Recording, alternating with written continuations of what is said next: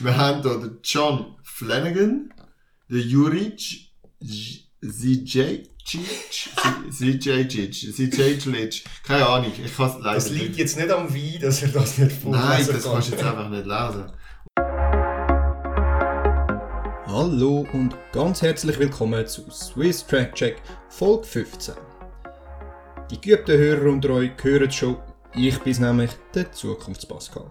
Bevor wir jetzt live in die Folge hineinspringen, habe ich euch nur noch ganz kurz sagen, dass wir einen längeren News-Teil aufgenommen haben und vor allem über die Läuferszene, die Halbmarathons und Weltrekorde, die in letzter Zeit passiert sind. Falls das Themen sind, die euch nicht brennend interessieren, könnt ihr natürlich auch bereits zu unserem Themenschwerpunkt springen. Ab Minute 39. Obwohl wir euch natürlich brennend empfehlen, auch den ersten Teil von dem Podcast zu hören, weil wir haben wieder super Material für euch bereit. Aber jetzt will ich euch gar nicht mehr länger aufhalten und lasse euch in den Podcast springen. Darum wünsche ich euch viel Spaß beim Zuhören. Herzlich willkommen zu Swiss Track Check. Session 1 in der Off-Season. Nein, es ist eben schon gar nicht Off-Season. Wir haben wieder angefangen mit dem Training, haben da trotzdem noch ein Gläschen Wein, ein Raclette gegessen. Ich bin herzlich eingeladen worden von Pascal. Ähm, bin in Aarau und wir machen heute eine kleine Folge über News mit einem Special Guest, wie immer. Oder fast immer. und dann gehen wir dann noch in eine, ja, wie soll ich das nennen? Goat. Diskussion. Ähm, Diskussion. Ja, hallo zusammen, auch von meiner Seite.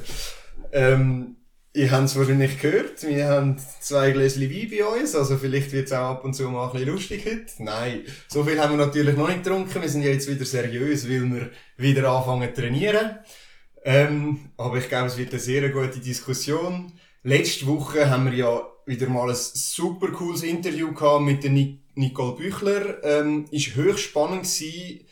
Auch das, was sie uns nach der offiziellen Aufnahme gesagt hat, aber das behalten wir natürlich für uns, da, da verraten wir nicht mehr. Trotzdem reinhören. Herzlich empfohlen. Genau, weil sie hat uns ja auch erzählt, dass sie eine neue Trainingsgruppe hat, als Nationaltrainerin schafft und diese Woche haben wir schon die ersten Früchte von dem Training gesehen, wo sie gemacht hat. Wenn ihr mal auf Insta wenn ihr auf Instagram ein bisschen ak- aktiv sind, habt ihr ein paar coole Videos von ihrer Trainingsgruppe gesehen, wo sie irgendwie im Gleichschritt über Hürden mit Stab in der Hand laufen und Nicole hinter dran hörst lachen. Also, sie ist da irgendwie Drill Sergeant Nicole Büchler. Vielleicht hat sie das vom Anatoli mitgenommen. Sie hat ja mal beim Anatoli trainiert, eine Saison oder ein Winter. Ja, ich glaube, beim Herbert ist es nicht gewesen. So schlimm ist der Herbert nicht so, Also, ich glaube, wir haben genug Seich geredet. Kommen wir zum seriösen Inhalt, Matti. ja, eben, fangen wir mit den News an und zum Teil nehmen wir da ein bisschen einen Ausblick auch schon mit in die News. Äh, die News stehen ganz im Namen von der langen Läufe, sage ich jetzt mal. Äh, an dieser Stelle müssen wir vielleicht auch sagen, in der letzten Themenfolge haben wir gesagt, die Saison sei vorbei. Das ist natürlich nicht so gewesen. Weil Ja. es ist ja jetzt gerade an diesem Weekend ganz heiß zu und her gegangen. Ja, nicht nur an Week- Weekend, auch, auch gerade am Wochenende, nachdem wir die Folge aufgenommen Stimmt. haben, sind ja gerade die Weltrekorde purzelt und ähm, wie ihr ja wisst, haben wir nicht so viel Ahnung von dieser ganzen Läufergeschichte und für das haben wir ja auch einen Experten, der uns immer wieder unterstützt und der Experte ist auch heute wieder bei uns im Podcast und erzählt uns ein bisschen, was in der Läuferwelt passiert ist was und noch passieren wird. Hoi Philipp, schön bist du da.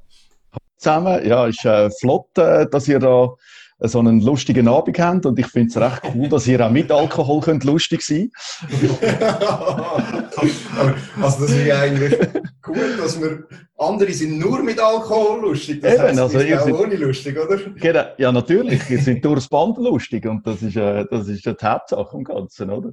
Sehr Das gut. macht das Ganze ja wir immer so amüsant zum Hören und informativ und äh, das Paket stimmt. Sehr gut, merci fürs Kompliment. Philipp, für dich als Laufexpert, Liebhaber oder sogar Freak, wenn man so sagen will, muss ja die Zeit vom Jahr jetzt gerade irgendwie die geilste Zeit vom Jahr sein. Ich meine, nur so coole Laufevents, wo eigentlich der Fokus nur auf denen liegt, es purzelt Weltrekord. Erzähl mal wie ist das im Moment für dich? Es war jetzt natürlich absolut der Hammer gewesen. Das hat schon angefangen dort, äh, eigentlich schon im Sommer hat man gesehen, dass das ein oder andere rum ist, das Potenzial rum ist. Und dann hat man dann die Ankündigung gehört von dem World Record äh, Day in Valencia. Ähm, Natürlich wird es Laufpuristen geben, die finden, das ist too much, das sind äh, fast Laborbedingungen, wo man da angezüchtet hat. Für mich ist es einfach äh, cool gewesen, zum schauen, wie der dort eine, eine um die andere Runde äh, 62 Sekunden anwirft. Und äh, also ich habe es genossen, ich habe mitgefiebert bei den Frauen im 5000er wie auch bei den Männern im 10er. Und äh, heute ähm, bin ich lange im Zug gesessen und habe mir die Zugfahrt können ver vertreiben mit diesen zwei Halbmarathon-Weltmeisterschaftsläufen der Frauen und der Männer. Das ist natürlich der, der, der Brüller. Und jetzt morgen ist, äh, ist noch die Schweizer Meisterschaft Halbmarathon in, in Belp, äh, wo ich noch wieder schauen Dort freue ich mich natürlich auch extrem drauf, weil es gibt nochmal einen, je einen Medaillensatz zu verteilen, oder? Für Schweizer Meistertitel. Absolut, absolut. Bevor wir jetzt noch auf einen Halbmarathon eingehen von diesem Wochenende, vielleicht nochmal zu diesen zwei Weltrekorden. An einem Obig nicht schlecht, würde ich mir sagen. ja. Es ist natürlich herausragend, aber jetzt deine Meinung zu diesen zwei Läufen, zu diesen zwei vielleicht auch zu der, Athlet, zu der Athletin und zum Athlet. Also einerseits äh, können wir vielleicht mal beim Mann ähm, an anschauen. Oder der Cheptegei, wo äh, der Fünfer-Weltrekord gelaufen ist, der Sommer, ähm, wo schon äh, 5 Kilometer Weltrekord gelaufen ist auf der Straße im Frühling. Ähm, da hat man gewusst, äh, wie gut dass er in Form ist. Und die Situation beim 10.000er ist einfach so, es gibt nicht viel schnelle 10.000er. Das heißt, bei einem Grossanlass hast du einen 10.000er im Programm. Und Sonst gibt es vielleicht noch den einen, vielleicht einen noch, wo, wo, wo man kann schnell laufen kann. Und darum sind die Zeiten natürlich gegenüber anderen Distanzen oder anderen Events nicht, nicht so aussagekräftig. Ähm, und äh, darum ja, hat er jetzt wirklich die Gunst der Stunde genutzt, äh, vorbereitet gewesen, die Hasen haben gestummt, die Temperatur hat gestummt, äh, vielleicht jetzt eher ein bisschen auf der warmen Seite, aber prinzipiell gut gewesen.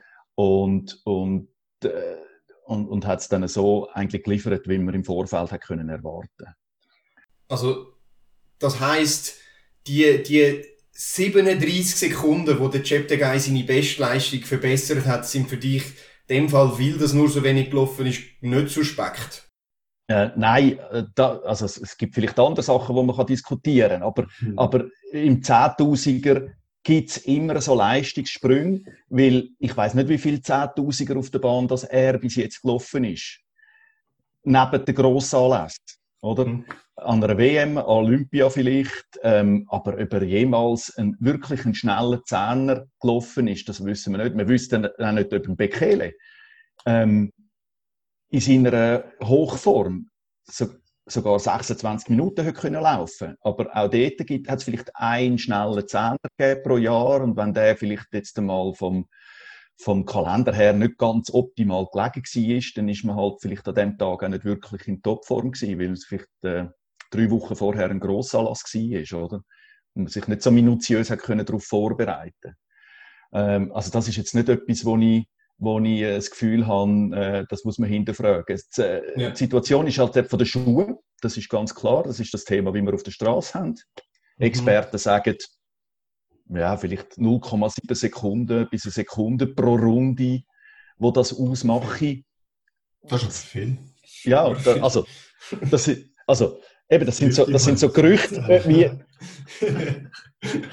sind, sind, das sind so Zahlen, die rumgeistern, wie verlässlich das die sind. Ich, has noch nie, äh, ich bin noch nie wirklich ganz tief recherchieren und abwägen und, und, und Tests analysieren. Oder? Das ist einfach so ein bisschen das, was jetzt rumgeistert. Und der andere Punkt ist das mit dem Wavelight. Das hat ganz sicher geholfen, vor allem auf der zweiten Streckenhälfte, wo der, wo, wo der, der Haas raus ist, oder? Der letzte.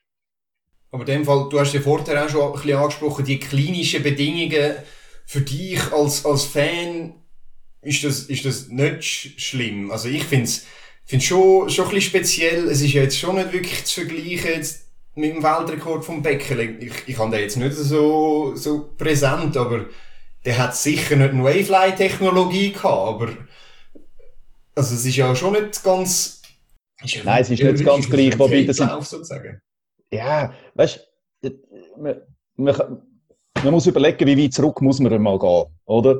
Ähm, als ich aktiv angefangen habe mit Leichtathletik, ähm, ist die ganze Geschichte mit Tempomacher ist schon da gewesen. Ich weiß aber von Läufern, die früher aktiv gewesen sind, die gefunden haben, Tempomacher im, im Lauf, das, das ist ein Zeichen, das, das darf man nicht machen. Oder? Das, ist, Ja. das ist etwas, wo man Früher hast du als Tempomacher müssen fertig laufen. Sonst hat es nicht gegolten, oder? Okay. Und, und ja, es geht immer vorwärts und irgendwann muss man sich vielleicht einfach mal lösen ähm, von, vom, ähm, vom Alten, sonst müsste man wieder auf äh, Aschenbahnen zurück und Lederschuhe äh, mit, mit, mit, Genau. geschu- mit, mit reingeschlagenen Nägeln und äh, äh, ihr müsstet äh, vor dem 100er und dem 110 Hürden noch mit dem Schüffeli gegen Startlöcher graben, oder? Aber das würde doch eigentlich für meine Idee, die ich da in der einen Folge hatte, dass man für runde Bonuszeiten gibt, sprechen, dass, dass, dass das einen, einen so ein bisschen animiert, schnelle Runden zu laufen, immer. Oder mehr oder weniger schnelle Runden. Oder zumindest wenigstens ein bisschen Spannung reinzubringen. Dann müsste man nicht auf die Tempomacher äh, schauen. Ja, also ich, ich denke, dort ist halt immer die äh, Frage vom Abwägen. Also ich glaube, Weltklasse Zürich hat es mal probiert, ähm, äh, in einem Jahr mit, mit äh, Rennen ohne Tempomacher auf der längeren Distanzen. Ähm, was funktioniert in, in einem Medaillenrennen, funktioniert in so damals, ich weiß nicht, ob es noch Golden League war oder, oder schon Diamond League, irgendwo um, um die Zeit herum. Äh, funktioniert mit dem breiten Publikum nicht. Und, und schlussendlich lebt die Leichtathletik von, von, vom breiten Publikum, dass, dass halt viele Stadion kommen. Und von diesen vielen, die ins Stadion kommen, sind es vielleicht noch ja, ein paar hundert absolute Freaks, die wo, wo, wo sagen, für, für, für von mir aus kann jedes Mittel- und Langstreckenrennen ohne, ohne Hass stattfinden, weil ich den Fight Mann gegen Mann sehen aber der Großteil, vielleicht 90 Prozent, die wollen am Schluss einen Europarekord sehen oder einen Weltrekord oder einen Schweizer Rekord oder irgendetwas. Und das bringst du halt ähm, in den meisten Fällen nicht an. Es gibt ein paar Ausnahmen. Ähm, Rudisha 2012, Olympiafinal, Weltrekord vom Start ins Ziel geführt. Oder? Das, aber das sind wenige. Ja, ja gut, da, da hast du sicher auch recht, ja. Es geht schlussendlich um die Rekord. Ähm, jetzt müssen wir aber gleich auch wir haben jetzt vom Chapter Guide geredet, es hat ja noch einen anderen Weltrekord gegeben, von der, von der Gidey. Der ist ja auch nicht ganz ohne gewesen. Genau. Also das ist äh, für mich die größere Überraschung. Ähm, ich habe dort mal in einer Vorschau an einem anderen Ort gesagt, für mich ist der Chapter Guy, wenn wenn es nicht anfängt äh, regnen und winden, ist es fast gesetzt, dass er äh, am, am Bekele seinen Weltrekord kann verbessern kann. Ist nur noch die Diskussion um wie viele Sekunden. Ähm, und bei ihr habe ich das Gefühl gehabt, sie hat das Potenzial, aber es muss wirklich alles zusammenpassen. Und sie hat das extrem souverän gemacht. Man hat aber auch von ihr schon gewusst, oder? Ich, ich bin jetzt nicht mehr ganz sicher, wo das war. Irgendwo in Holland, glaube ich, am, am 15er auf der Straße ist sie eine Zeit gelaufen, wo man sie in, in ähm, Relation setzt zu Bahnzeiten, wo es eigentlich wieder übereinstimmt. Ja. Also man hat auch dort schon gewusst, was Potenzial rum ist. Und beim 5000er hast du allenfalls pro Saison ein bisschen mehr Möglichkeiten, zum ähm, den einen oder anderen Versuch starten, wie bei einem 10.000er. Aber auch das ist im Gegensatz zu einem 100er, wo ein praktisch jede Woche drei stattfindet, außer das sagt 2020, da sieht es auch ein bisschen anders aus.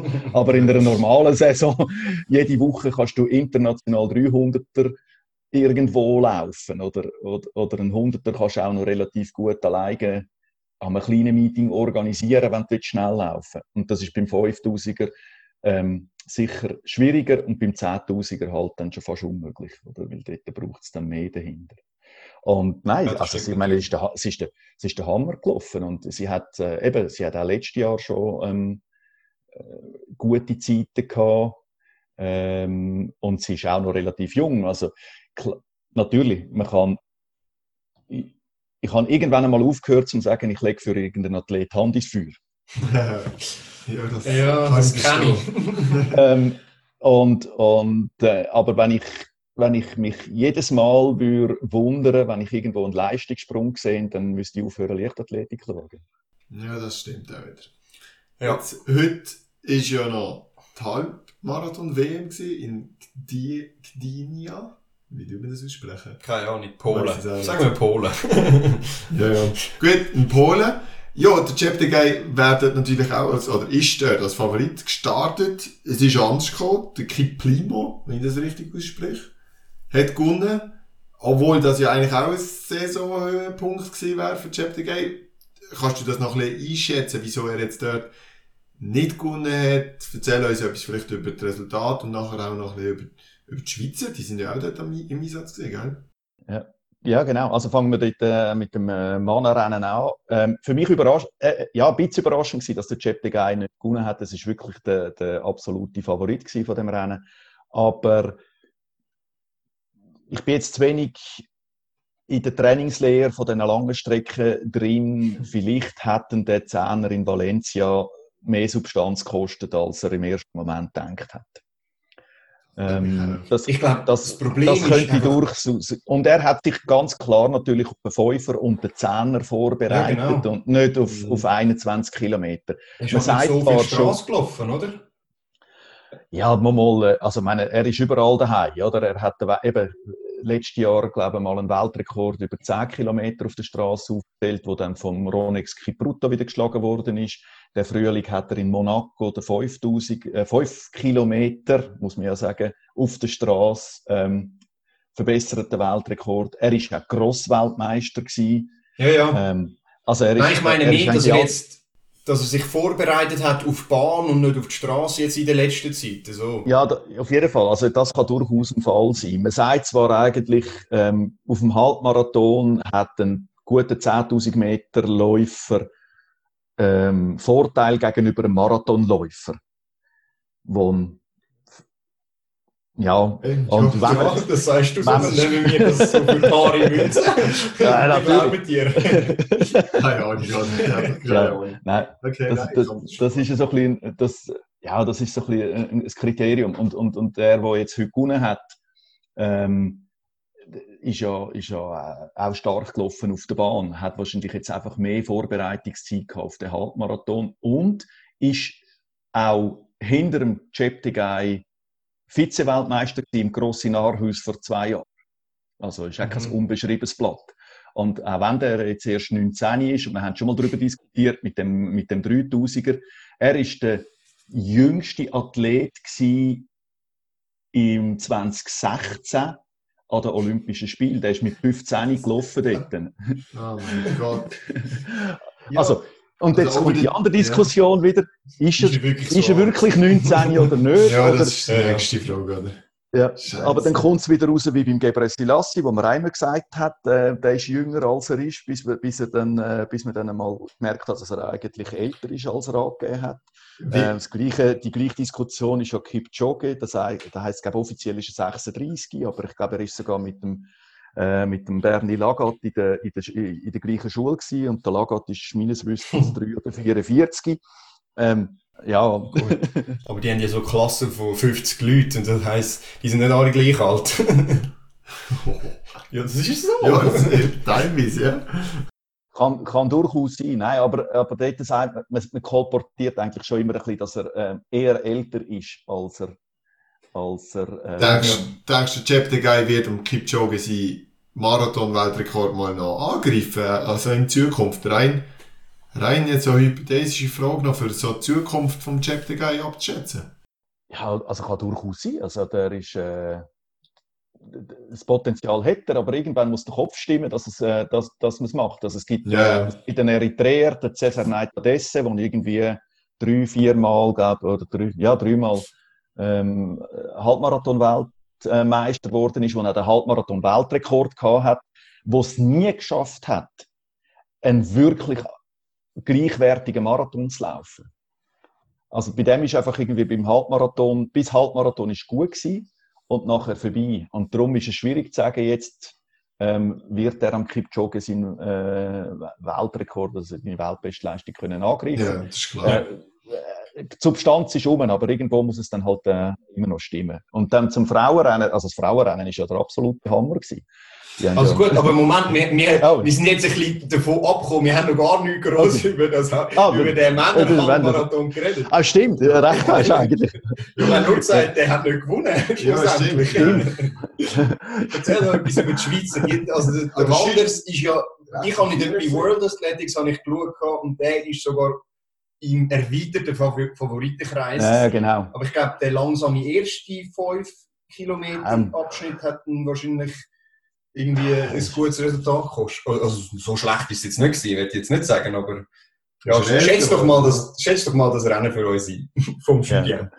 Ja. Also, wenn man so, so Sicht vom Julien ähm, nimmt, das ist ähm, eben, rein von der Zeit her, wo er, wo er schon gelaufen ist auf der Straße und wenn man ähm, vergleicht vor zwei Jahren in Valencia, hat man ihn durchaus können, ähm, im erweiterten Favoritenkreis aufnehmen aber wenn wir die Saison 2020 anschauen, dann muss man sagen, mh, hm, ja, das ist äh, eher ein bisschen vermessen gewesen. Also, ähm, ich, ich habe ihn zwar in einer, in einer internen Wette mal noch in, in die Top 10 reingehofft, aber, äh, aber es ist mehr einfach wirklich so ein, wie ein kahles Universum gewesen. Hoffentlich schafft er es. Aber so richtig, richtig, wirklich tief in mir geglaubt habe ich äh, muss ich ehrlich sagen, auch nicht. Ja, ist ähm, noch knapp dran vorbei in der Top nein, nein, ist 21. Nein, nein, 21 ist nicht Ed und 51 ja. ist der, der, der Tede. Der Tade, genau. Tade. Ja, ja und, äh, und vom Rennen her, ja. klar, es war ein Steigerungslauf für äh, jeder Fünfer ist schneller geworden wie der vorher ähm, ist ihm vielleicht auch nicht ganz entgegengekommen. Es wäre gescheiter gewesen, wenn es gleichmäßig schnell gewesen wäre, mhm. aber dann wäre er vielleicht fünf, sechs Ränge weiter vorne gewesen. Und sein Anspruch an sich selber ist einfach immer so, er setzt sich etwas zum Ziel und für das kämpft er und wenn er merkt, es ist nicht mehr möglich, das zu erreichen, dann, dann hängt es wie ein bisschen ab. Ja, ist auch manchmal eine schwierige Einstellung. Ja, das ist so. Und an dem muss ja, er ein bisschen, an dem denke ich, muss er ein bisschen arbeiten und, und äh, dann wird es sicher auch wieder äh, viel bessere Resultate geben. Und äh, beim Tade, äh, im Velofahren würdest du jetzt sagen, irgendwie ein Jour eingezogen. Ähm, eigentlich wäre er viel besser Zeit, ähm, zwei gewesen, als jetzt die Zeit äh, zeigt und der Platz. Also, ich hätte, ich hätte ihn jetzt äh, eigentlich gut in die ersten 30 rein, äh, ihnen erwartet, so rein von, von, von der Leistungen her und von den Trainings, die er jetzt gemacht hat in der letzten Zeit. Mhm. Äh, und, und irgendwie ist, äh, er hat glaube auch nachträglich dann gesagt, also plötzlich hat es wieder Stecker gezogen und dann es vorbei gewesen. Also. Okay. Vielleicht noch schnell, die sind ja, ich habe ich hab die letzten 10 Minuten oder so von dem Rennen gesehen, die sind 13 36 oder so etwas, über 5 Kilometer gelaufen, über den letzten. Ist die Strecke so angenehm gewesen, dass die so schnell haben können über den letzten 5 Kilometer laufen? Oder ist das, ist das normal? Das dunkelt mich schon extrem schnell. Ja, es ist wirklich, es ist ein Steigerungslauf gewesen. Und es, ist es sind ja vier Runden gelaufen worden. Also es ist ja nicht so, ja. dass, äh, Eben, das ist, ist dann im Nachhinein so, hä? ja. und, und es sind sieben, sieben ähm, äh, Kurven auf dieser Runde, unter anderem, glaube ich, äh, ein oder zwei so 180 Grad kehren. Also mhm. man hat im Vorfeld nicht damit gerechnet, dass ein, äh, so ein schneller Kurs wird. Aber ich glaube, Verhältnisse sind einfach sehr gut gewesen und alle sind extrem motiviert gewesen, dass überhaupt das Rennen stattfindet. Und ihr müsst, ihr müsst mal auf äh, World Athletics oder so die Ranglisten anschauen. Das haben, glaube ich, irgendwie... Ja, sind alle. PB gelaufen, äh, ja. Ich glaube, bei den Frauen etwa sieben Landesrekorde und irgendwie 80 Prozent der Läuferinnen sind PB gelaufen oder so. Also, ja. das, ist, äh, das ist wirklich, äh, von dem her hat einfach heute alles gestummen. Und, und wenn man vergleicht vor zwei Jahren, zum Beispiel in Valencia, hat äh, der Quavovor, ein äh, ja, mehrfacher Weltmeister ist in der Halbmarathon-Distanz, äh, hat Kilometer 15 bis Kilometer 20 in 13.01 gelaufen. Oh, was? 13.01, okay, ja gut, dann ist doch Valencia, Valencia ist aber dort ein bisschen speziell, dass ähm, die zweite Streckenhälfte eher ein bisschen schneller ist wie die erste und zudem noch an dem Tag Windverhältnis gewesen sind, die dann auf der zweiten Strecke Hälfte, also die letzten fünf Kilometer, dann ein bisschen Rückenwindverhältnis gehabt haben. Also man kann es schon nicht immer ganz vergleichen. Von dem her ist der Rundkurs jetzt in, in Polen einiges äh, aussagekräftiger. Man merkt, es ist viel komplexer, das Laufen, als wir vielleicht denken. Wir da unsere, Ja, siehst du, nur weil ihr- unsere drei, drei Viertel Runde am Schluss von der Disziplin. Ist genug lang. Ja, ja. Nur weil ihr ein bisschen mehr Equipment br- brauchen für euren Sport, ist, ist das Rennen nicht, äh, nicht, nicht weniger komplex. Nein, es ist einfach Das anders. Wohl, doch. Ja, Es ist anders. Wir vergleichen es jetzt lieber nicht in der Nein, nein, Ja. nein, nein. Du hast ja Frauen jetzt angesprochen. Ja, genau. Erzähl Genau. uns noch etwas Ja. den Frauen. Fabian Schlumpf hat ja schon wieder mal Ja, brilliert und einen. Schweizer Rekord hergelegt. Ja, und, und dort muss man also ganz ehrlich sagen, da ist noch Uhr Luft nach oben. Also, weil sie ist jetzt gerade in between gehangen, vorne sind sie ab wie, äh, wie pickt, also absolut gestört, was dort äh, angelaufen sind, Frauen. Ähm, und das wäre das wär, äh, definitiv viel zu schnell gewesen, wenn sie dort mitgegangen wäre. Und darum ist sie dann relativ früh schon ganz allein gekommen. Und dann ist lang, lang gegangen, bis irgendwann Athletinnen von vorne nach hinten gereicht worden sind, wo sie sich wieder können, mindestens visuell orientieren an denen, oder? Wenn du gar niemand siehst auf diesen Graden, dann ist es extrem hart. Mhm. Und wenn dann du aber irgendwie eine Athletin siehst, die langsamer wird und du siehst die 80, 90 Meter vor dir und du kannst dich an- dort dran, dort dran hängen und sagen, hey, jetzt bis zur nächsten Kurve bin ich dort ein bisschen näher und bis zum bis zu dem Punkt bin ich wieder ein bisschen näher, oder? Hilft das, hilft das enorm. Und das hat ihr auch heute gefehlt. Und ich bin überzeugt, wenn sie, wenn sie dort noch ein bisschen mehr äh, Challenge gehabt hätte, hätte sie noch mal 20 Sekunden, 15 Sekunden schneller können laufen. Und das, ich meine, was sie heute geboten hat, ist, ist sensationell stark. Was, was ich ja spannend gefunden habe und was wieder mal zeigt, was für ein Laien ich in dieser Disziplin bin, ist, dass es ein Weltrekord, äh, oder ja, Rekord mit Männern und Rekord nur Frauen gibt. Das habe ich gar nicht gewusst. Ja, siehst du nur. Also es, hat, es, hat, es, es gibt es auch noch nicht ganz so lang. Also, es, also schon, ich weiß nicht, vielleicht 10, 15 Jahre oder so. Aber das hat man dort mal eingeführt. Dann auch Paula Radcliffe hat äh, den Marathon-Weltrekord verbessert. Und sie hat dort einfach wirklich einen Mannen-Tempomacher gehabt bis ins Ziel. Ja. Und irgendwann hat man dann mal gefunden, hey, ähm, das ist eigentlich unfair gegenüber den Männern, weil die müssen ja dann Tempomacher haben, die extrem stark sind.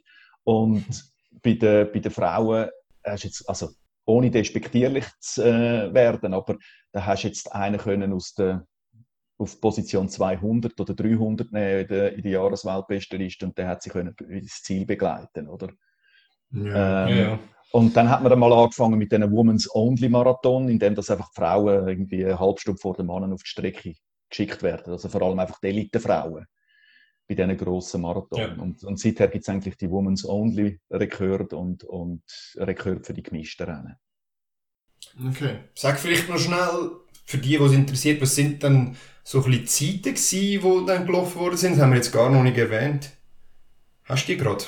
Ja, ja, bei den, bei den Frauen ähm, ist es 65, 15. Oder, ja, oder, ja, im das rum. Ja. Ja. ähm, gsi, äh, und die ersten drei, so viel es mir ist, sind unter dem alten ähm, Ja. only, Women's Only Weltrekord geblieben. Ja.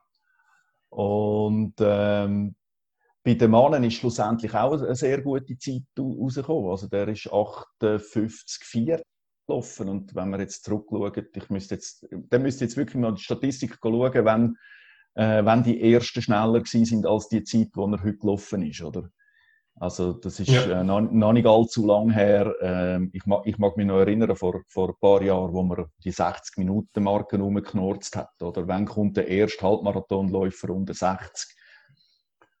Und jetzt sind ja die ersten 10 unter, unter 60 Minuten gewesen, habe ich gesehen. Ja, genau. Ja, und das gut, eigentlich, der, ja, und, und, und äh, ganz klar dort muss man auch sagen, ähm, äh, mit dem, eigentlich mit einer schlechten Renneinteilung.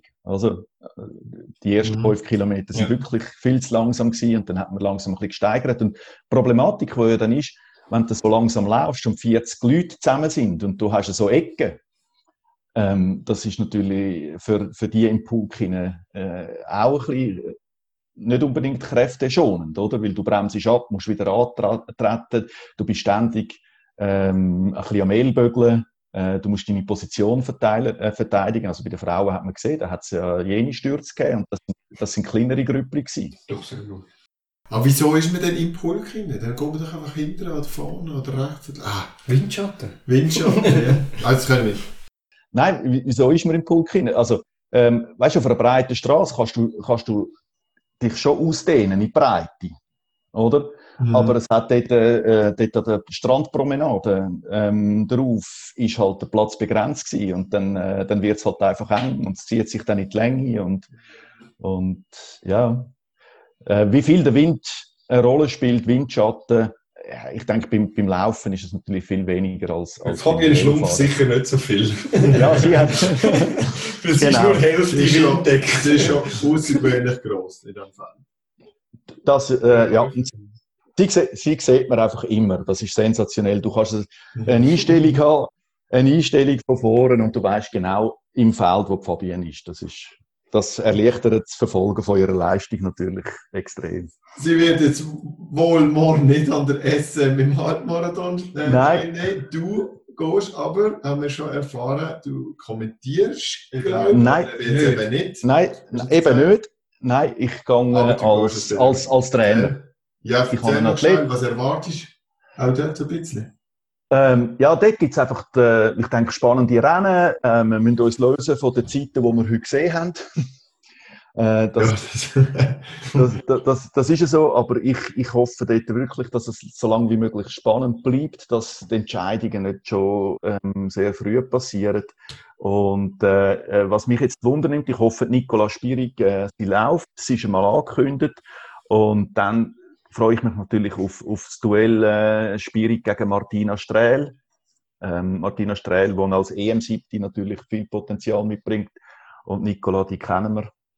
Ähm, da, ja. die, kann, die kann dann also recht beißen, wenn es darauf ankommt, oder?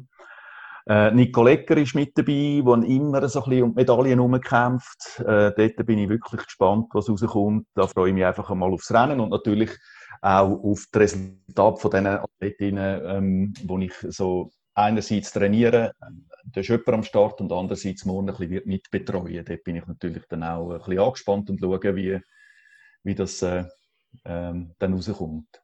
Und bei den Männern, bei den Männern wird es auch eine spannende Geschichte. Da hat es ein paar EM-Teilnehmer von Berlin mit dabei, wo ich jetzt äh, ähm, den Patrick Wegli als eigentlich Favoriten mal ein bisschen einstufen, rein vom Gefühl her. Und dann freue ich mich natürlich auf den Christian Kräbi, das ist sein letztes Rennen und der gibt die Langscheid. Genau.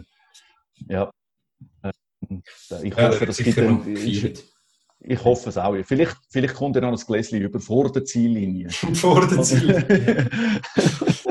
Sehr geil. Dann würden wir gerade mit ihm anstoßen. ja, genau. Sehr schön, sehr spannend. Auf jeden Fall. Sehr cool. Ja, dann ist das wieder mal ein sehr spannender Einblick von dir gewesen. Wir könnten noch ewig darüber weiter diskutieren, aber wir haben ja noch ein paar andere Punkte auf dem Programm. Sonst splitten wir Folge an.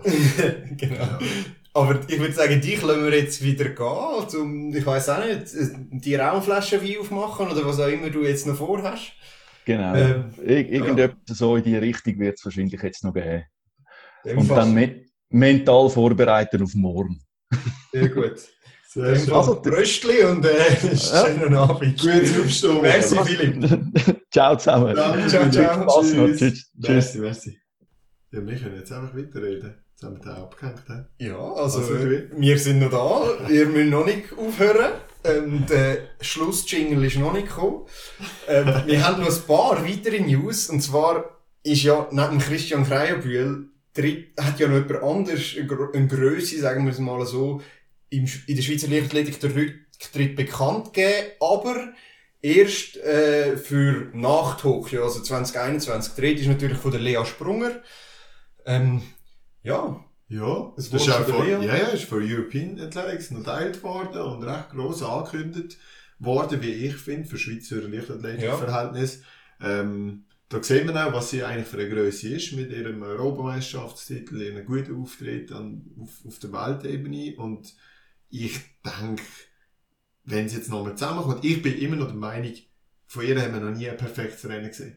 Ihre Grundschnelligkeit, ihre langen Beine, technisch und so weiter, es ist eigentlich noch nicht zusammengekommen. Und stell dir vor, es kommt jetzt aufs nächste Jahr alles zusammen, sie wird vielleicht noch ein bisschen grundschneller, sie kann es durchziehen, das kann sie eigentlich generell, vielleicht kann sie sogar, vielleicht kann sie eine, so eine 400 Meter Finale Ja, ich glaube, ich glaube, der Olympiafinale ist ein klares Ziel. Jo, Ich, ich befürchte, der, die die ersten drei sind weg. Podest ist einfach schon mal von USA besetzt. Ja. Das ist unglaublich, was die dort für äh, eine Dichte haben. Ähm, ja, aber ich glaube, alles hinten dran ist offen und Ich habe immer noch wir- Also nicht, dass ich das will, aber ich glaube, sie soll sich grosse Ziele setzen für die letzte Saison. Absolut. Und hoffen wir, dass sie ihre, ihre Sehnenprobleme, die sie diese Saison so intensiv gehabt hat, wegbringt und nochmal wirklich Vollgas ga- kann geben für die nächste Saison. Perfekt. Ähm, dann gerade zu einer weiteren Nachricht von einer Kollegin von der Lea, die ich interessant gefunden habe, die ich auf Twitter gesehen habe, Sarah Acho, auch Mitglied von der Firma 100 Meter Staffel, die geht auf Belgien zu den, zu den Borlée-Gruppen, also zum Jacques Borlée, wo da die, die Zwillings, Zwilling, Jonathan und, und wie heißt der andere? Kevin. Kevin. Dann noch ein dritter Sohn Borle, die stellen die ganze belgische Firma, Firma, Firma 400 Meter Staffel. Also in diese Gruppe geht Sarah Acho go trainieren. Ich habe gehört, der Jacques Barle ist eine sehr inspirierende Persönlichkeit. Ein extrem guter Trainer, hat ja auch so ein paar Seminare gegeben und Ja, genau. unter anderem Schweizer äh, Trainer äh, zu Besuch gegangen und haben dort auch viel rausgenommen. Wir machen zum Beispiel das Barle einlaufen, das nennen wir so. Ah ja? Wir machen das immer. Äh, mindestens zweimal in der Woche muss man das gemacht haben. Das Barle einlaufen und Was ist Borle einlaufen? es ist so ein 30-minütiger Komplex an Übungen. Ich kann euch mal irgendwo auf, auf, Ja, auf kann- Instagram kann auf stellen. Instagram Ich stellen. stelle mal auf Instagram. Gibt, gibt. Unterlagen. Wirklich gut. Macht richtig Faszientherapie sozusagen im Einlaufen. Ja, nimmt mich wunder, was, was, was dort jetzt aus der Ja. Sarah rauskommt. Die hat ja auch einen, ja, eigentlich eine Saison zum Vergessen gehabt, die hätte ja gar nicht können starten. Nein, gehabt? gar Ja. nicht. Die ist ja verletzt gewesen. Ähm, hoffen wir, dass sie auch wieder fit wird. Dass dann mit, mit der erstarkten Ayla und der Muschinga, der sowieso immer gut ist, wieder mal eine Bombe 4x100 Meter Staffel zustande kommt. Und Ja. dann muss der Schweizer Rekord sicher wieder fallen auf, oder in Olympia werden. Im Wer- Olympiafinale. Dritter im Platz. Olympiafinale, sehr schön, ja. USA, Jamaika, Schweiz. Genau. Yes. Oh, also geil. Also gut. Ähm, und die, letzte News, du hast, Ja. du hast ja ein Buch bestellt. Genau. Du hast ein Buch bestellt, Pascal, und zwar von Kevin Meyer. Was hätte denn? Genau, Mehrkampf-News wie immer, dürfen nicht fehlen. Der Kevin Meyer, der hat eine Autobiografie veröffentlicht. Ich glaube zwar nicht, dass er alles selber geschrieben hat. Normalerweise läuft das so, dass das in so einer Kooperation ist mit einem Schriftsteller. Ich habe jetzt noch nicht, noch nicht so viel darüber gelesen. Ähm, das Buch habe ich bestellt. Es ist leider nur auf Französisch äh, erhältlich, darum hat es jetzt der Matthias nicht bestellt. Das ist Französisch nicht ganz so gut. Ich wollte jetzt gerade ein Kompliment an ihn machen, in meinen Gedanken schon vorbereiteten Satz, dass er ja Französisch kann und wir werden alles erfahren über ihn. Aber wenn er Genau. nicht ist, ich lese dann lieber auch noch selber, sonst äh, geht's dann noch Fake News. Genau. Aber nein, ja, äh, interessant, dass er schon eine Autobiografie schreibt während seiner Ja, du, wenn, Aktivzeit. wenn du nur einen Zehnkampf im Jahr machst, hast du jetzt Zeit, um andere Sachen machen. Ja, also, Nein. ich, ich lege mir ans Herz, Olympiasieger zu werden, sonst wird es dann ein bisschen peinlich. Ja, das wäre das wär sicher wichtig. Ähm, aber wir, wir berichten sicher nochmal über das Buch von Kevin, wenn ich das nicht gelesen habe. Vielleicht, wenn der Matthias das auch gelesen hat. Aber auf jeden Fall, das wäre es von den News. Und dann können wir jetzt äh, wieder mal intensive News. Wie immer. Ja. Ähm, und jetzt kommen wir zu unserem spannenden Themenschwerpunkt. The Goat of Track and Field. So nennen wir es jetzt. Genau. Vielleicht schnell zur Erklärung, wer ein den US-Sport verfolgt oder, oder zum Beispiel die Doku The Last Dance auf Netflix gesehen hat, der weiß, dass es immer wieder die GOAT-Diskussion gibt. GOAT, Greatest of All Time. Ähm, da vergleicht man immer wieder, Oder Ziegen. ja, oder, oder, oder Geister, aber in dem. Zusammenhang Greatest of All Time. Und man vergleicht immer wieder die grössten Sportler von dieser Sportart aus verschiedenen Epochen und schaut, wer der Beste war. Zum Beispiel ohne Diskussion, der Roger Federer, der Gold of Tennis. Ja, finde ich auch schon wieder eine schwierige Diskussion. Ich meine, einer, der 102 Mal am French Open gewinnt, Alter. oder 100 Mal. Unglaublich. Lustigerweise, alle Schweizer haben es ihm gönnt, weil einfach alle weniger am Djokovic gönnt hätten. Ja, das Das ist ist einfach ehrlich natürlich. Ja, aber es gibt diverse Go-Diskussionen. LeBron James gegen Michael Jordan oder Tom Brady gegen Joe Montana. Das ist jetzt vielleicht ein bisschen zu Insider-Football, aber gleich. Voll okay. Aber jetzt gehen wir eben in The Goat of Track and Field. Das ist unsere neue Serie, die wir hier starten. Und wir, wir ziehen das noch ein bisschen weiter. Wir fangen heute erst mal, das erste Mal an. Genau. Weil wir haben herausgefunden, es ist halt schon ein bisschen komplizierter in der Leichtathletik, weil es gibt so viele verschiedene Disziplinen, so viele Sportler und du kannst das ja gar nicht richtig vergleichen. Darum gerade vorneweg, alles, was wir jetzt da entscheiden, das wird nicht ein fixes Statement sein, das ist einfach unsere Meinung und ihr könnt gerne auch eine andere Meinung haben. Wir sind auch froh, wenn ihr uns die andere Meinung auch präsentiert. Ähm, Absolut. Wir haben übrigens schon mega viele äh, Reaktionen auf Instagram, jetzt äh, zu unseren Posts äh, bekommen mit irgendwelchen äh, Tipps und Tricks, wer jetzt noch im Hochsprung auch dabei soll sein oder im Stab etc. Also da sind wir voll in der Diskussion mit dabei und das Genau. ist auch schön. Äh, wir haben jetzt mal das erste Feld aufgestellt von den Männern. Vielleicht erklären wir ganz kurz, Genau, wie wir es machen werden. Ähm, wir, wir, haben, wir fangen jetzt, ein bisschen differenzierter an. Wir machen Männer-Frauen-Trend und dann machen wir das erste Mal auch noch ähm, technische Disziplinen und Laufdisziplinen trennt. Und für das haben wir so, so eine Art Playoff-Bracket aufgezeichnet, wo wir zuerst die Besten aus einer Disziplin gegeneinander antreten lassen und dann treffen die Disziplinen aufeinander und schlussendlich gibt es dann einen Gewinner.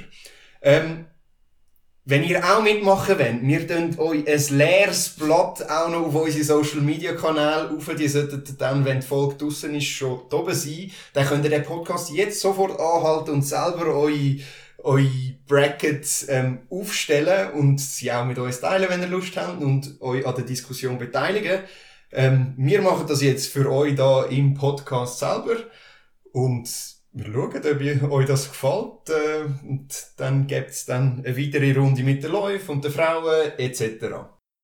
Spannend ist ja, das Männertableau haben wir jetzt schon, wo wir aufgestellt haben, schon auf Instagram geladen und mal nach, danach gefragt, ob es jetzt die richtige Wahl ist, wo wir getroffen haben. Da Und müssen wir zuerst mal präzisieren, wir haben noch nicht die finale, Nein, nein. das nur die finale Auswahl. Tableau. Genau. Einfach die Auswahl. Ausgangsposition. Ja, genau. Entschuldigung. Die Ausgangsposition. Und doch, ähm, ein Viertel, 24 Prozent, haben No geschrieben. Das heisst, da gibt's doch diverse andere Meinungen. Wir stellen euch aber jetzt Ja, es wird höchst kontrovers. ja, Schritt für Schritt gehen wir. Was wir noch sagen müssen, die Mehrkämpfer haben wir jetzt einfach mal ausgeschlossen, weil das sind sowieso die Besten und die würden gegen alle gewinnen, darum äh, haben wir sie nicht reingenommen. Nein, Seichen, sie haben einfach nicht mehr gescheit aufs Blatt gepasst, darum machen wir vielleicht mal eine Einzelfolge zu den Mehrkämpfern. Das stimmt schon, was er sagt. Das anyway. Ah, darfst du nicht jetzt nachtreten? Jo, jo, jo. Nein, gut. Gut, wo fangen wir an? Ich würde sagen, wir fangen oben links an, beim Gut. Hochsprung von den Männern. Jetzt müssen wir schauen, dass wir all die Daten von diesen Leuten beieinander haben. Das wird nämlich relativ schwer. Mach du mal ein Fenster. Ich, auf. ich probiere da nebenbei auch noch unsere... Äh, Also, Hochsprung von den Männern haben wir der Javier Sotomayor gegen Stefan Holm antreten. Das sind unsere zwei Goats ähm, von der Hochsprung-Kategorie. Genau, wieso haben wir die da drinnen? Ja, Sotomayor ist Weltrekordhalter seinerseits. Er ist zweifacher Olympiasieger, meiner Meinung nach. Mehrfacher Einmal Weltmeister. einfacher Olympiasieger. Ist er nur einmal? Ja, es, es gibt keinen doppelten keinen- Ah, Olympiasieger, das habe ich heute Zweifacher. Weltmeister, einfacher Olympiasieger, zweimal äh, Weltmeisterschaft Silber, einmal Olympiasilber noch. Dazu natürlich Pan panamerikanische Spiele, also die Europameisterschaften. Äh, das Pendant zu den Europameisterschaften im panamerikanischen Raum. Ähm, dreimal Gold und Halle WM auch noch viermal gewonnen. Also ein unglaubliches Palmares und Weltrekordhalter, ganz klar. Ja, und die 245, die er aufgestellt hat, ich finde das immer noch unrealistisch, wenn du mal bei einem Hochsprungständer herstehst und schaust, wie hoch das ist. einfach unglaublich. Und dann auch noch ein bisschen seine Technik, die er hat. Er ist ja jetzt nicht der, der die unglaublichste Ja, es ist nicht so Brücke schön. macht. Nein, es ist so ein bisschen nachgezogen, irgendwie das eine über das andere Bein. Also, ihr müsst das mal anschauen, sicher. Es lohnt sich, das Video anzuschauen vom, vom Sotomayor, wie er 2,45 springt. Ja. Gegen Stefan Holm. Stefan Holm seinerseits Eigentlich auch Weltrekordhalter, weil er hat die grösste Höhendifferenz übersprungen, von Körpergröße zu übersprungener Höhe. Ich meinte, es sind 51 cm. 59. 9, Er ist 1,81 und ist 2,40 Meter 40. gesprungen. Das müssen wir uns das mal vorstellen. 59 cm höher als, nein, das ist Wahnsinn. Das ist wirklich unglaubliche Leistung. Er ist auch Olympiasieger geworden. Mehrfacher Sieger von, von Grossanlässen auch sonst. Aber eben, ja, der Weltrekord, also, ich muss ganz ehrlich sagen, Stefan Holm ist eine mega eindrückliche Person aus dem Hochsprung und es wäre mir auch sonst niemand eingefallen, der noch in das Tableau reinpasst hat, neben dem Sotomayor. Aber der Sotomayor und ihn kommen wir nicht um. Ich Ja. muss ihn noch weiterkommen. Also im Ich glaube, ich, ich, bin, ich bin da bei dir. Ähm, ich, ist zwar extrem eindrücklich, was der Holm macht und auch immer mit seinen. Das Video, wo er da über die Hürde springt, das ist einfach auch geil. Wo er da über die 1,75er Legende. Hürde springt. Ähm, aber, ja, der Welt, die, eigentlich zwei Weltrekorde. Der Sotomayor hat ja auch noch den Indoor-Weltrekord mit 2,43. Richtig. Das spricht halt schon für sich. Perfekt. Also lassen wir ihn noch weiterkommen. Schon mal eine klare Entscheidung am Anfang für uns, da gibt's noch Ja. nicht grosse Diskussionen. Nein. Gehen wir weiter zum Stab. Stabhochsprungmänner. Sergei Bubka gegen Duplantis. Duplantis. Ähm, Ar Armand, Ar Armand. Armand, Armand, Armand Mondo, Duplantis. Duplantis. Ähm, da kann man natürlich noch diskutieren, ob man vielleicht noch ein paar andere Leute reinnehmen. Sie sagen zum Beispiel der Renaud Lavillenie, der alles bis auf den Weltmeistertitel gewonnen hat, auch Weltrekordhalter war. Sicher viel mehr erreicht hat nach Grossanlass gesehen als der Duplantis. Genau. Duplantis ist eigentlich so ein bisschen, ja, er hat ja eigentlich noch nichts gewonnen. Er ist, glaube ich, so Europameister, Europameister, aber sonst, sonst hat er noch 6,05. nichts. Er ist einfach, er hat einfach auch schon die zweitmeisten 6 Meter Sprünge und ist Inhaber von beiden Weltrekorden drinnen sowie draussen. Wo man das Gefühl hat, die Weltrekorde werden schon sehr lang haben, was sie auch schlussendlich haben. Ich kann verstehen, wenn jetzt daheim als Zuhörerinnen und Zuhörer ein bisschen so eine kontroverse Diskussion könnte entstehen, so alle, nein, aber Duplantis ist ja viel besser als der Bubka. Okay, man muss das aber schon ein bisschen in Relation sehen. Erstens, der Bubka ist zu einer anderen Zeit gesprungen Mhm. als Duplantis. Ist es noch ein bisschen einfacher gewesen, haben wir ja letztes Mal erklärt.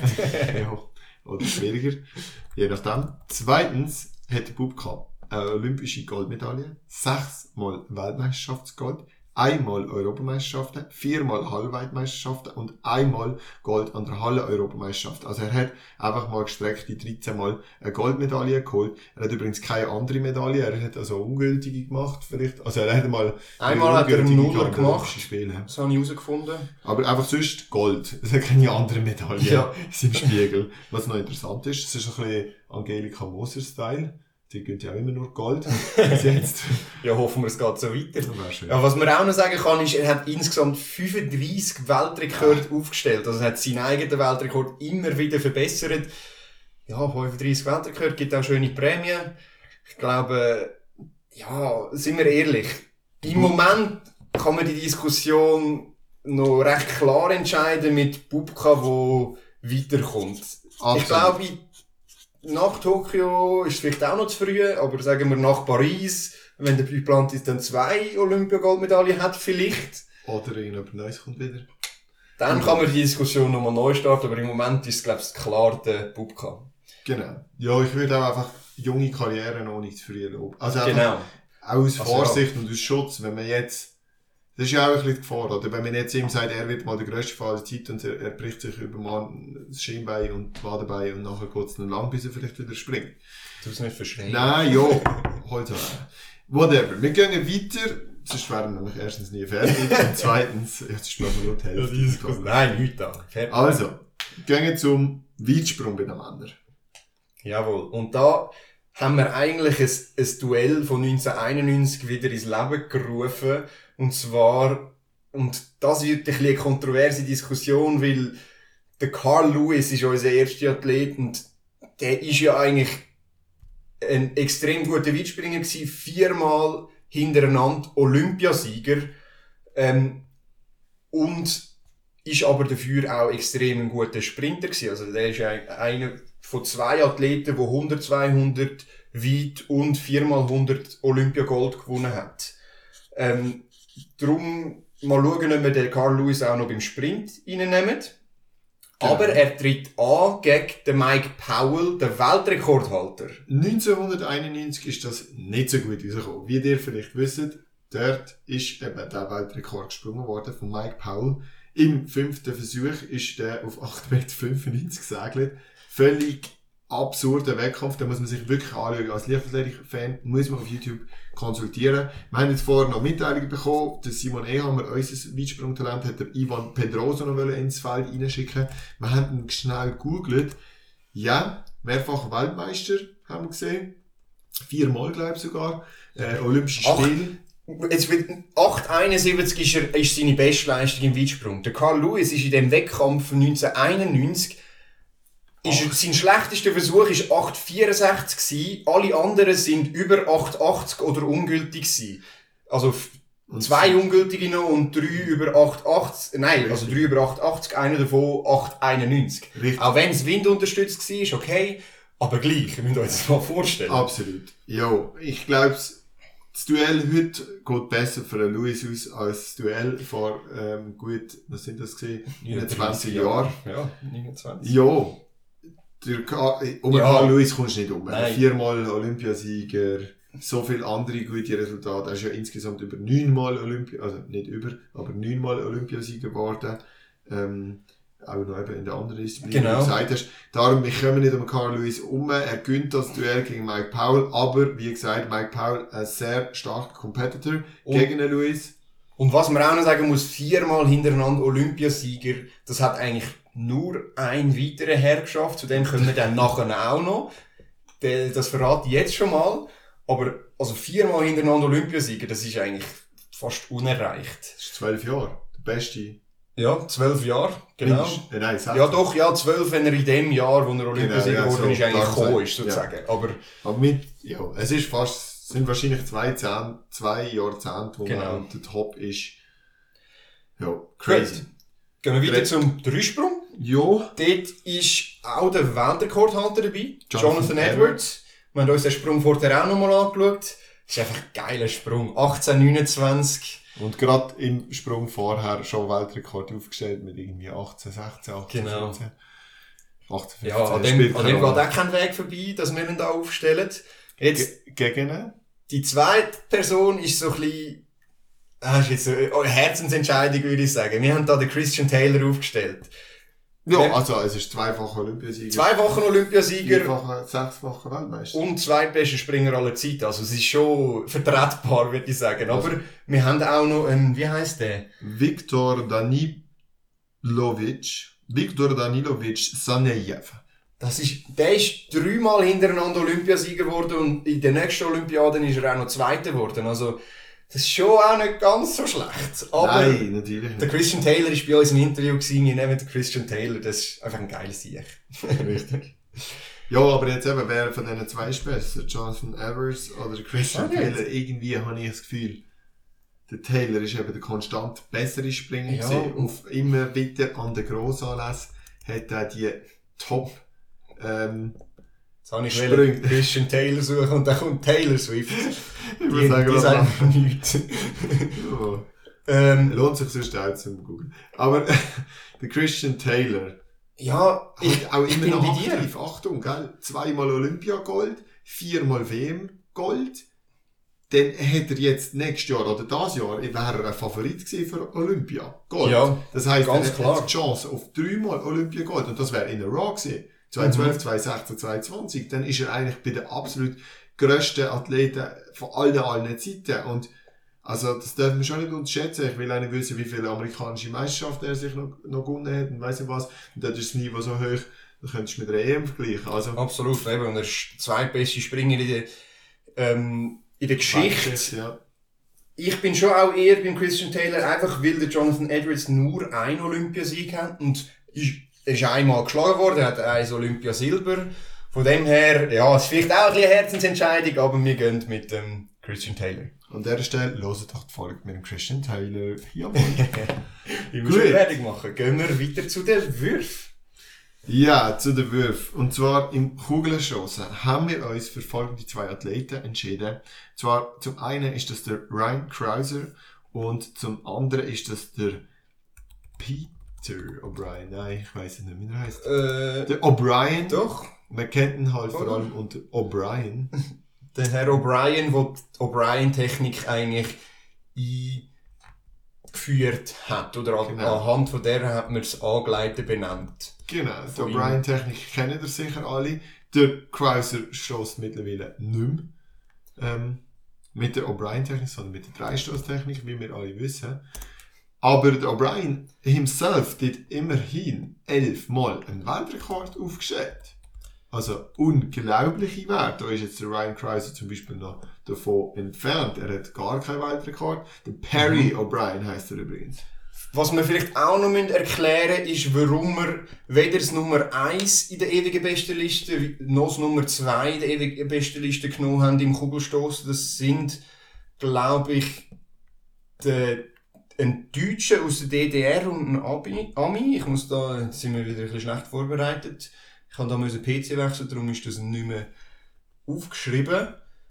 Ähm, Ja, wieso haben wir sie nicht genommen? Das kann ich schon mal sagen, Genau. bevor wir den Namen liefern. Wir haben sie nicht genommen, weil der Verdacht nach Doping extrem hoch ist bei ihnen. Also sie sind beide also nein, es auch ist schon- eigentlich ja, nachgewiesen. Nach, ja, sie sind nachgewiesen worden, sie sind gesperrt worden. Nur ist ihnen der, der, ähm, der Weltrekord ist nicht aberkannt worden. Also Genau, zum einen ist der Randy Barnes ist der Randy. Weltrekordhalter mit 23,12. Der hat den 1990 gestossen draussen und ist im gleichen Jahr, einen Monat später, noch ähm, wegen Doping gesperrt worden, wegen Anabolen Steroid. aber Aber der Weltrekord ist nicht aberkannt worden.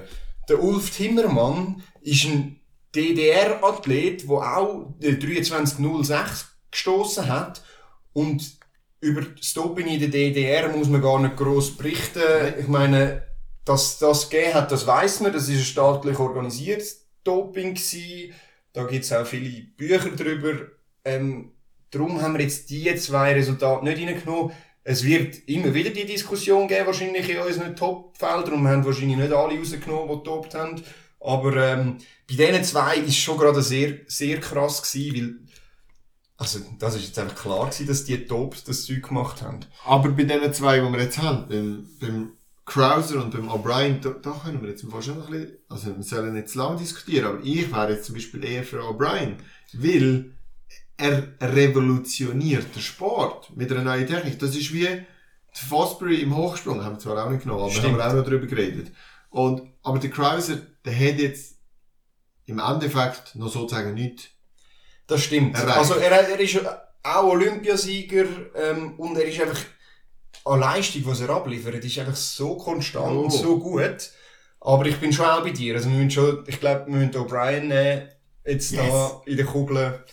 Einfach weil er auch so viel Einfluss gehabt hat auf den, auf den Sport.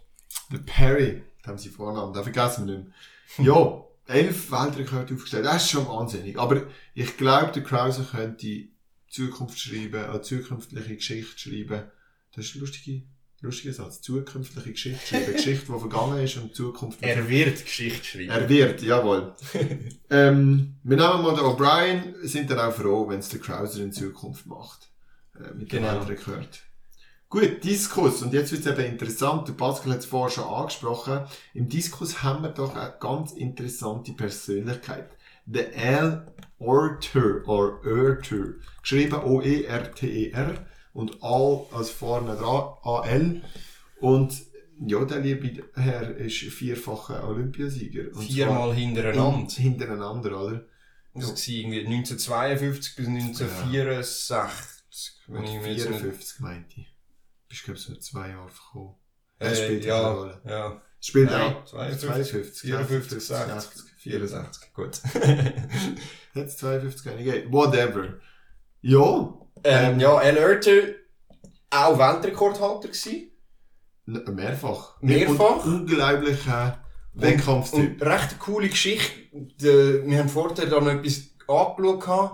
Der ist nie, hat Trials nie gewonnen. Nein. Der hat die amerikanischen Trials nie gewonnen in diesen Olympiajahren und ist trotzdem viermal Olympiasieger geworden. Ist nie als Favorit an den Start, ist immer während dem Wettkampf hinten gelegen und hat sich immer auf den letzten Würf äh, übertroffen. Und zwar meterweit äh, PBs rausgelassen. noch. Also er ist eigentlich Mr. Olympia ein gesehen, also an den Olympischen Spielen die beste Leistung im wichtigsten Moment. Und das viermal in vierer Jahrschritt nacheinander. Ja. Also Wahnsinn. Was da auch noch interessant steht, ist, seine offizielle PB ist 69,46, aber die beste Weite, die er je gemacht hat, ist 74,67, wo er aber bei einem Filmdreh geworfen hat. Und darum ist das nicht offiziell.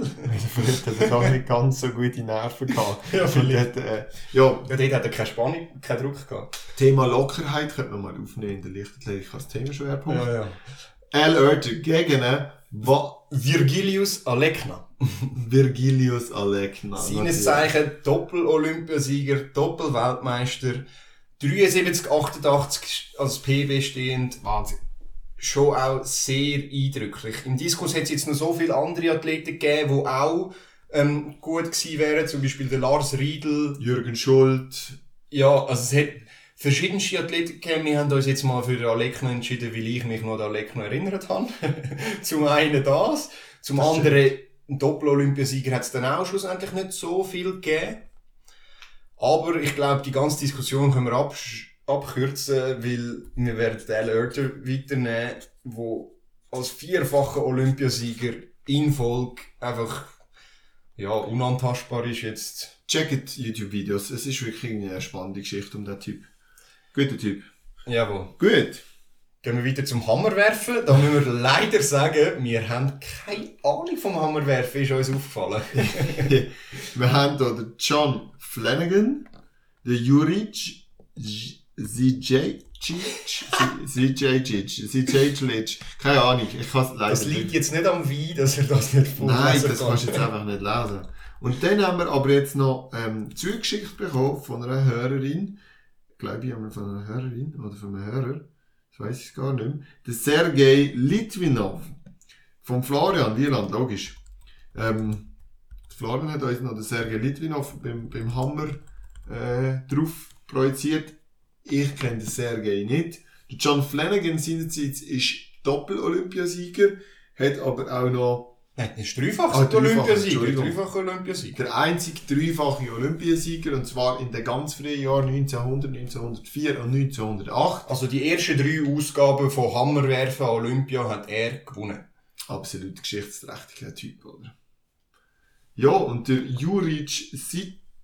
Jetzt musst du noch mal schauen. Ja, geschätzte Hörerinnen und Hörer, meine beiden Kollegen haben es natürlich geschafft, sich schlecht vorzubereiten und haben da sage und schreibe in fünf Minuten nach den richtigen Informationen gesucht. Ich habe mir erlaubt, das Ganze rauszuschneiden und euch das zu ersparen. Drum vergebt uns den speziellen Schnitt. Ihr werdet merken, es hat einen kleinen Cut gegeben. Aber lasst doch weiter. Also, wir tun jetzt nochmal einfädeln. Der Juri Sedic als zweites. Juri Sedic, seinerseits, Sowjetunion. Ah, da schreibt man ihn aber so, schau jetzt. Aha, ja, Ja. gut, darum haben wir nicht... Sedic. Wikipedia weiss auch nicht alles. Äh, der Anatoli frage, wie man es ausspricht. Auf jeden Fall zweifacher Olympiasieger, einmal Olympia Silber. Das heisst auch über drei Olympiadekaden. Weltmeister. Dabei gewesen, Weltmeister, dreimal Europameisterschaften, Junioren-EM gewonnen und auch sonst noch Med Medaillen. Also schon auch ein sehr grosses Palmares an Medaillen. Und er ist der aktuelle Weltrekordhalter. Genau. Mit 86, 74, was auch nicht ganz schlecht ist. Ich muss leider auch wieder sagen, das war zu Zeiten, gewesen, wo man könnte meinen, ja, ob das so ganz sauber war, wissen wir nicht. Ähm, aber, ja. Es ist noch schwierig für uns zu sagen, wenn wir jetzt hier Aber ich glaube, ihr merkt jetzt, wir haben nicht so viel Ahnung vom Hammer, darum gehen wir da einfach mal weiter. Ähm, wir, ich würde sagen, wir tun den ersten richtig guten Hammer werfen, den John Flanagan. Aufs äh, eins weiter. bin ich deiner Meinung Gala, auch, oder? weil wir vorher Leute ausgeschlossen haben wegen dem Dopingverdacht oder wegen dem Dopingmissbrauch und vom Juri kann man einfach fast davon ausgehen, oder? Aber ja. Was jetzt auch wieder ein bisschen gemein ist, wir sollten das ja eigentlich nicht machen, aber Ja, Machen wir jetzt einfach. also Die Sowjetunion ist jetzt schon nicht gerade die heiligste gut. von allen gesehen. Wir kommen noch zu der letzten Head-to-Head-Entscheidung zum Speer. Ja, genau. Da haben wir den Jan Jelesny. Genau. Ganz Aktueller Weltrekordhalter, Olympiarekordhalter. Auch da muss ich mich nochmal schnell einschalten. Die beiden Herren sind nicht mehr ganz bei der Sache. Der Olympiarekordhalter im Speer ist laut World Athletics der Andreas Torkelsen. Dreifacher Olympiasieger. Also Über Herr- 98 Meter mit einem neuen Speer. Wahnsinns Palmares. Unglaublicher Athlet. Ja. Ich glaube, es ist allen bekannt in der Lichtlehrungsszene. Wir haben ihn gegenübertreten lassen vom Uwe Hohn. Seinerseits Weltrekordhalter, ein ewiger Weltrekord mit einem alten Speer. Er ist auch der Grund, wieso der Speer neu konzipiert worden ist, weil er damals ähm, der erste und längste über 100 Meter Wurf, also der erste aufgezeichnete über 100 Meter Wurf ähm, geworfen hat und so eigentlich alle schockiert hat. Damals Fernsehsendung, alle völlig, es ist glaube ich irgendwo in Berlin gesehen, wenn ich mich richtig erinnere. Also nicht selber erinnere, aber ich habe es mal gelesen. Ja, einfach eine Legende des Speerwurfs, der Uwe Hohn. Ja, wobei man auch muss sagen, auch das ist zu DDR-Zeiten auch bei ihm ist nachgewiesen worden, dass er sich getobt hat. Ähm, aber egal was, was er genommen hat, er hat den Speerwurf prägend verändert und für das haben wir ihn jetzt einfach mal da reingenommen. Wir wissen aber auch beide, dass wir von aktuellen Standards ausgehen und am Selesny einfach an nichts vorbeigeht. Es kommt nichts an ihm vorbei, oder? Man hätte jetzt schon den Johannes Vetter reinnehmen oder den Röhler oder, oder irgendwie sonst jemand, Torkelson und wie sie alle heißen. Heißt sie überhaupt so? Ja, das Ja. ist logisch. ja, gibt schon ein paar sehr prominente Namen im Speerwurf, gerade auch aus den nordischen Ländern, sage ich mal, aber sie kommen nicht am Schelesny vorbei. Darum, er ist gesetzt in der nächsten Runde gegen John Flanagan. Ja, und dann würde ich sagen, machen wir gerade weiter und gehen auch gerade dort wieder, also wir gehen bei den Werfer fangen wir wieder an und gehen dann über die Sprünge zurück, Genau. sagen. Der Jan Jelesny springt, äh, springt jetzt, äh, tritt jetzt an gegen John Flanagan vom Hammerwurf. Und ja. was meinst du? Also ich bin, ich habe mich entschieden. Selesny geht weiter. Vielleicht tun wir jetzt da am John Flanagan Unrecht, aber wir haben halt keine Ahnung von Hammerwurf. Dreifache Olympiasieger ist schon unglaublich, aber Es ist einfach, es ist einfach schon geil, die, der Speerwurf. Ja, es ist einfach eine coole Disziplin. absolut. Ähm, man schaut immer wieder gerne zu, wobei Hammer eigentlich auch cool ist, aber. Nein, Selesny. eindeutig. Im anderen Wurfduell, im Kugel- und Diskuswurfduell, tritt der O'Brien, der sich gegen Krause durchgesetzt hat, gegen Al Urcher an vom Diskus. Das ist jetzt noch schwieriger, ehrlich gesagt. Einer, der Kugeln Maßgeblich. maßgeblich verändert hat und Namensgeber für eine Technik ist, gegen einen vierfachen Olympiasieger. In Raw. Oh, pff, schwierig. Also ich, so ein bisschen, ich hab, ich, der Al Urcher ist so ein bisschen Liebling von mir, oder? Das ist eine Entdeckung vom heutigen Oben. Also, Ich bin auch ein Allerger, weil ein ehemaliger Trainer von mir hat mal gesagt, der, der ehemalige Trainer von Kevin Meyer hat gesagt, für ihn ist der Al Urcher der grösste Athlet aller Zeiten. Wirklich? Von dem her, ich vertraue ihm schon mal jetzt da einfach, ich gehe jetzt auch mit dem Al Urcher. Ja, gut. Und der O'Brien hat doch auch schon vor nur ganz knapp gegen Ryan Krause sich durchgesetzt, nur wegen seines elf Weltrekord und seiner Ganz seinem. Namen. doch, es ist schon knapp gewesen. Der Krauser ist schon auch auf der Liste. Ja, ja. Darum nehmen wir ihn weiter. Der Urger. Ähm, auf der anderen Seite vom Tableau ist der Sotomayor gegen Bubka am Start. Das ist ja ein riesen Duell. Das sind zwei Namen, wo du denkst, hey, krass. Da kannst du ja niemand rausgehen. Du Du bist, voll, du bist aber Bubka-Fan, ich weiss es. Du bist Bubka Ich bin nicht Bubka-Fan, aber Nein, ich aber- muss ganz ehrlich sagen, der Bub- Bubka war so dominant. Gewesen. Gut, der Sotomayor. Aber er hat keinen Weltrekord mehr. Er ist auf dem Blatt nicht der beste Ja. Stabhochspringer von der Weltgeschichte. Das stimmt, aber das können wir ja nie, also, alle anderen, also gut, der Selesny schon, aber der Wieso? Hörter ist auch nicht mehr der Beste von der Weltgeschichte. Das kannst du jetzt nicht so diskutieren und sagen, du bist nicht mehr der Der Beste. El Oerter wird nachher wahrscheinlich auch gegen Schelesny verlieren, das sehen wir ja noch, aber, also, ich tendiere irgendwie zum Sotomayor, aber das ist jetzt ganz schwierig. Bubka hat halt auch noch die spektakulärere Disziplin. Und er hat 35 Mal oder so den Ja, Weltrekord verbessert. Ah, Also so oft hat der, der Nein, Sotomayor sein Dings nicht verbessert.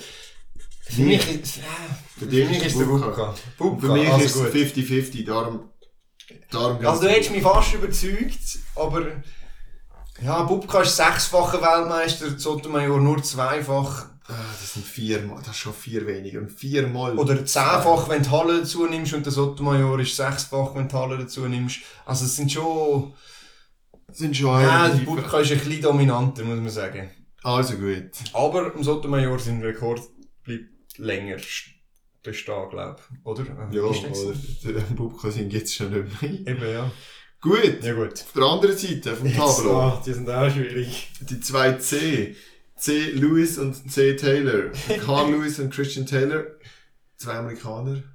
Wahnsinnsathleten. Wir haben es schon vorher ein bisschen besprochen, müssen wir zugeben. Lewis hat ein Palmares.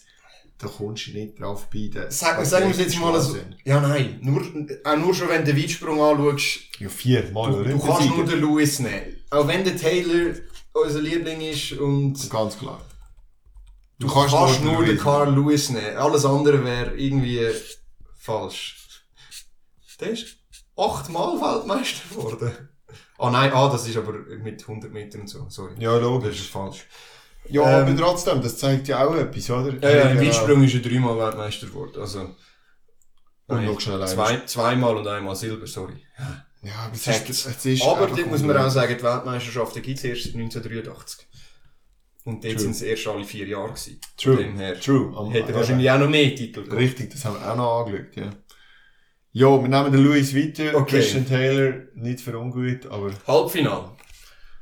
Halbfinal fangen wir bei den Werfer an. Al Urcher gegen Jan Selesny.